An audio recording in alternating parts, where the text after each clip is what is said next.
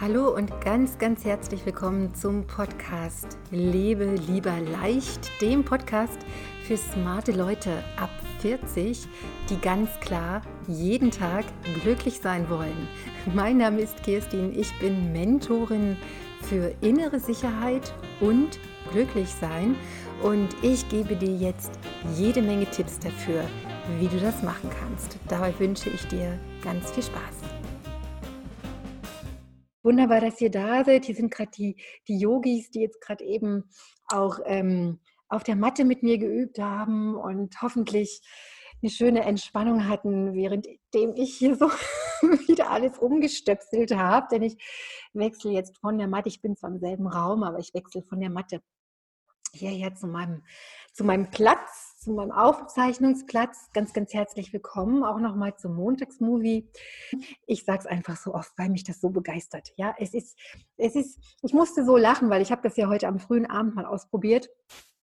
Und ich hatte auch gerade gestern ein sehr interessantes äh, Gespräch dazu, wie, wie das ist, wenn wir neue Sachen in unser Leben etablieren möchten, beziehungsweise, das ist ja eigentlich die positive Variante. Eine andere Variante ist ja immer, dass du sozusagen vor, vor Herausforderungen gestellt wirst und dass oft der erste Impuls bei so einer Herausforderung immer erstmal Widerstand ist. Das ist so das Automatische, was kommt. Und bei mir ist das eben jetzt hier mit der Technik, um mit euch kommunizieren zu können, ist ja gerade die Herausforderung, neue technische, technische Tools mir anzueignen. Und bei mir, ich merke das auch. Und das ist natürlich klar, es ist die Kraft des Ego, die erstmal sagt, nö, keine Lust, es geht nicht, ist schwierig, kann ich nicht, will ich nicht, mache ich nicht. Funktioniert einmal nicht, zweimal nicht, dreimal nicht deshalb bin ich so begeistert, dass es heute höchstwahrscheinlich funktioniert. Und für euch die Einladung, für die, die jetzt auf Zoom live dabei sind, schaltet euch ein, klickt euer Mikro an. Ähm, wir haben ein wunderbares Thema heute, Yoga als Energiemagnet in, in deinem Leben. Und der Energiemagnet natürlich, wenn du Yoga praktizierst, ist Mantra. Und darüber möchte ich dir heute mh, hm, gerne zwei, drei Sätze erzählen, und zwar, wo, wenn du Yoga übst, wenn du tatsächlich eine klassische, klassische, also klassisch Yoga übst, heißt Yoga, dass es dein Ziel ist, erstens deine unwillkürlichen, das heißt deine automatischen Gedanken und Gefühle zur Ruhe zu bringen, was automatisch bedeutet, habe ich dir gerade eben an diesem kurzen Technikbeispiel ähm, mal gezeigt. Ja, also das wäre das Automatische.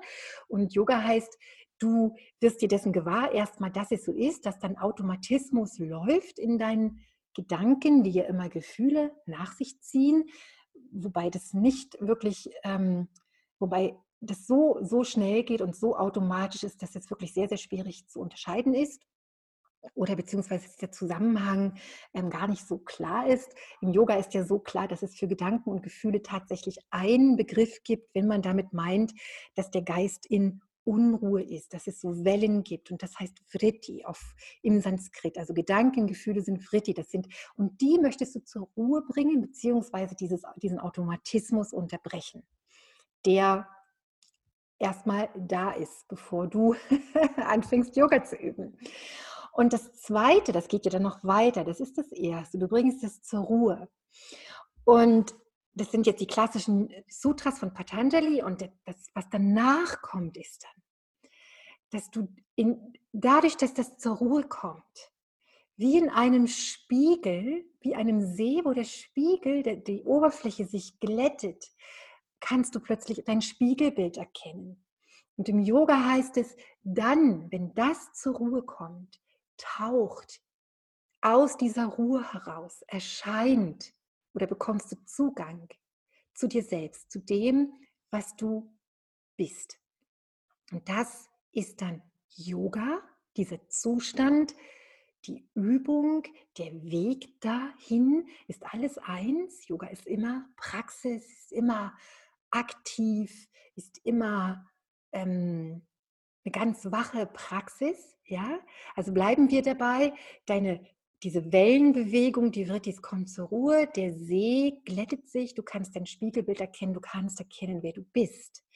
Und dann nochmal, nochmal nächstes Sutra, sagt Patanjali, alles andere ist immer eine Identifizierung mit diesen Wellenbewegungen und ist demzufolge nicht Yoga. Das heißt, die Identifizierung mit den Wellenbewegungen, ganz einfach, meine Prägung heißt, ich mag Technik nicht. Ich bin wahrscheinlich der einzige Mensch auf der Welt, der immer noch kein Smartphone hat. Ich, ich habe keine Affinität dazu. Dennoch genieße ich es jetzt, mit dir hier zu sitzen, mit dir zu kommunizieren und für dich das Montagsmovie zu machen zum Thema Mantra heute. also das wäre meine Prägung. Die Identifizierung würde heißen, ich bleibe da drin hängen. Technik ist doof, ich kapiere das nie und ich kann ja sowieso nichts und ich bin eh zu blöd und was weiß ich. Das ist, das bleibt ja immer nicht bei dieser Einumdrehung. Das zieht ja dann immer schön da alles mit sich. Ja, und Yoga würde heißen, ich mache Stopp, ich schaffe einen Atemzug zu nehmen. Ja, ich versuche da nochmal entspannt und neu an die Sache heranzugehen und ich bin wirklich megamäßig gespannt, ob das heute klappt. Also von jetzt, von hier aus sieht es so aus. Okay, also so viel, äh, das ist Yoga-Praxis. So übst du Yoga-Praxis. Den Automatismus, der, diese Vrittis zu, zur Ruhe zu bringen, zu unterbrechen.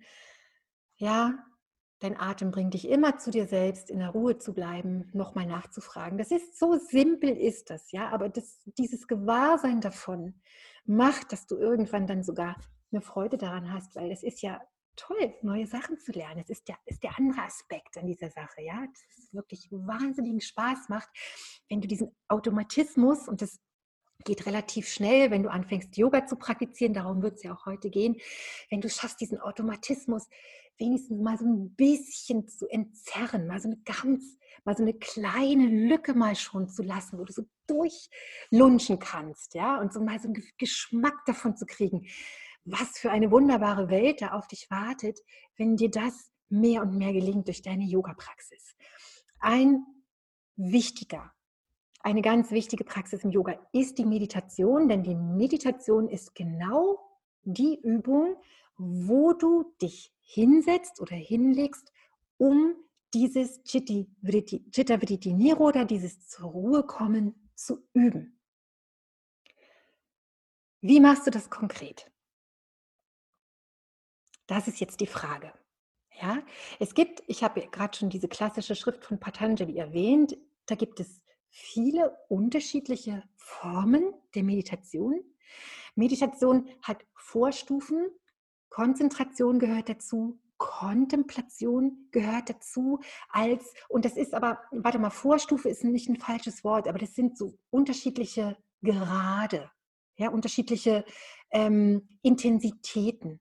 Letztendlich geht es darum, Meditation sagt, du hast, du hast, Meditation ist dann schon der Zustand, wo dein Geist ruhig ist und wo diese Oberfläche des Sees sich spiegelt und wo du mehr und mehr das durchscheint, das erkennbar wird, was du wirklich bist und, in, in, und diese Kraft auch dann in dein Leben fließt. Das ist dann schon Meditation. Und die, wenn du dich hinsetzt und das übst, heißt es ja erstmal, du übst es erstmal, dich zu konzentrieren. Du übst es, deinem Geist immer wieder mitzuteilen, nee, nee, wir machen jetzt nicht Einkaufsliste, wir machen jetzt auch nicht ähm, Covid-19, wir machen auch nicht ähm, Sonnenuntergang da draußen, herrlich gerade. Wir machen jetzt, ja, was machen wir?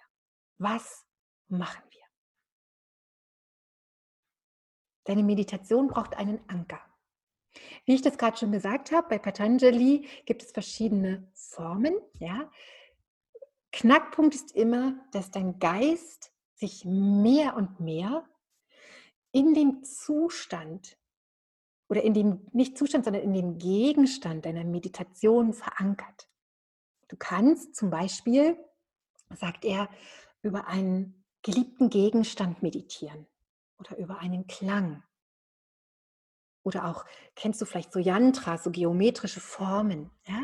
Das sind alles etwas, was du in der Meditation immer wieder weg von dem Automatischen und hin zu diesem zu diesem Mittel, was du gewählt hast für deine Meditation. Und jetzt ist ja so, dass wir im Yoga sagen, wir, wir üben Yoga, erste, erste, erste Stufe, dieses zur Ruhe kommen, mit dem Ergebnis, dass das aufscheint, dass das an die Oberfläche kommt, was du bist oder was wir alle sind. Wir sind das ja alles, ja, sind das ja alle, das ist das Wunderbare. Uns zu verbinden mit dieser Kraft, dieser Kraft Raum zu geben, uns hinzugeben und so weiter.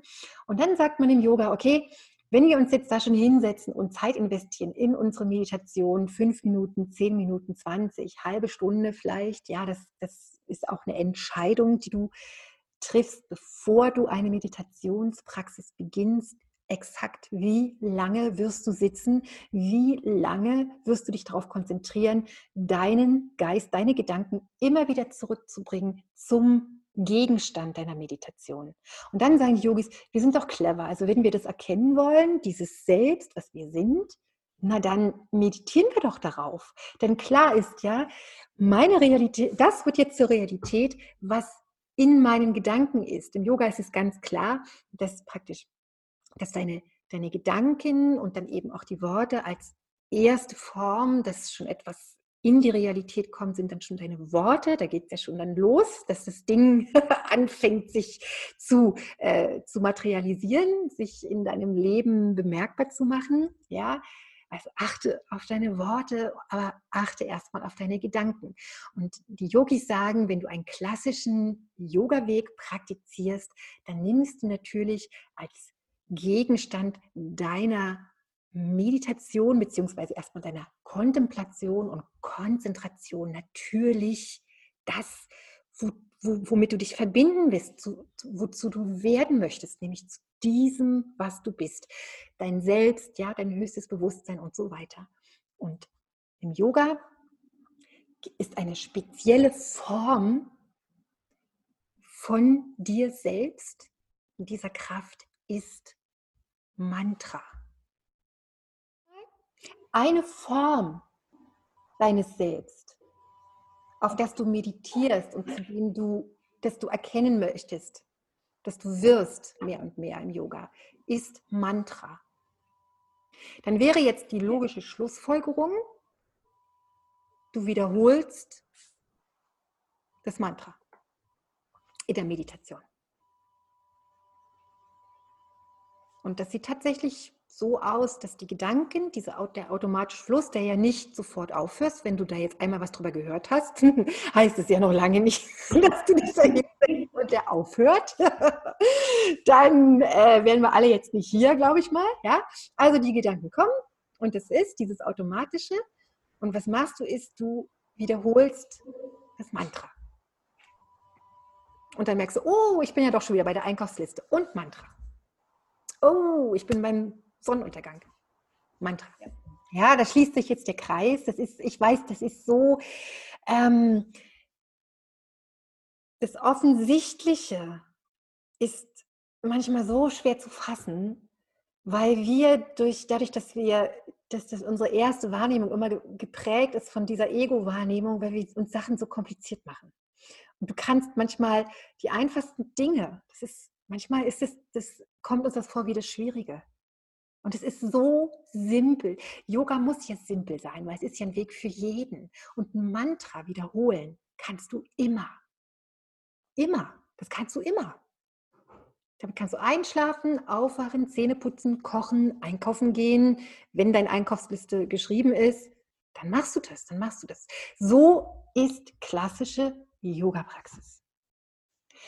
Nochmal vielleicht mh, hm, zum, zum Verständnis auch nochmal, was jetzt Mantra ist, was das Besondere ist.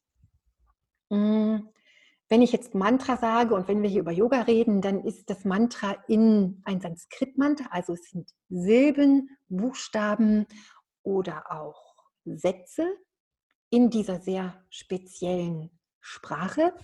Und die Bewandtnis davon ist, dass diese Sprache, das Sanskrit, nur eine Lautsprache. Also das, was du jetzt vielleicht dir vorstellst, wenn du mal siehst, so diese komischen indischen Schriftzeichen, das ist nicht Sanskrit, das ist Devangari. Das ist, Sanskrit hat keine Schriftsprache, weil äh, Yoga wurde ja auch von seinen Ursprüngen her, wenn man die Schriften liest, dann sind das 5000 Jahre, 6000 Jahre, so lange gibt es diesen Weg. Ähm, wurde immer nur mündlich weitergegeben in Sanskrit, ja, und immer auch in einer speziellen Form. Und Mantra gehört immer dazu. Mantras sind klassisch. Diese, diese Sanskrit-Silben, aus denen auch ein Mantra besteht, das die entsprechen, das sind direkte Klänge, die entspringen aus diesem feinstofflichen Körper. Insofern ist Sanskrit keine Begriffssprache, wo man Worten Dinge zuordnet, wie wir das machen. Mein Lieblingsbeispiel gerade Corona. Ja, Corona-Bier wird in Amerika nicht mehr gekauft. War eine sehr beliebte Biersorte, steht jetzt im Regal, kauft keiner mehr. Ist dasselbe Bier, alles dasselbe, wird nicht mehr gekauft. Das ist ein schönes Beispiel, ein sehr schönes aktuelles Beispiel, wie wir Sprache mit Begriffen belegen und auch mit Bedeutung belegen. Und in Sanskrit ist es anders. In Sanskrit sagt man, die, der Klang ist immer gleichzeitig auch die Manifestation dessen, was du zum Klingen bringst. Insofern ist es nochmal logischer, dass du in deiner Meditation ein Mantra wiederholst oder bevor du in die Meditation gehst, auch das Mantra laut sprichst oder singst. Und wenn du das mal praktizierst, wenn du so ein Mantra hast, dann wirst du sehr, sehr schnell merken, wie das wirkt. Gut, da müsste man jetzt tiefer einsteigen, weil letztendlich, wenn man es wenn richtig formulieren würde, sind wir Teil des Mantras. Ja? Und es ist ein Rückkopplungseffekt. Es ist wie ein Wiedererkennen dessen, was du bist. Auch wenn du nicht in Indien geboren bist, auch wenn du kein Sanskrit kannst. ja, das hat etwas damit zu tun, dass wir in, den, in diesen anderen Körpern, die nicht die physischen Körper sind, vollkommen identisch sind, aber wir sind ja auch mit dem physischen Körper identisch. Das wissen wir ja. Wir, sind, wir haben 99,99 Prozent ,99 den gleichen genetischen Grundsatz. Wir bestehen, wir sind alle gleich, auch physisch. Vielleicht ist meine Nase anders als deine, aber das ist auch schon alles. okay, insofern nur, wenn du dich nochmal fragst, wieso du da jetzt irgendwelches abgefahrenes indisches Zeug da irgendwie dich damit beschäftigen sollst, das ist das, was du bist. Und ich und alle anderen auch. Okay.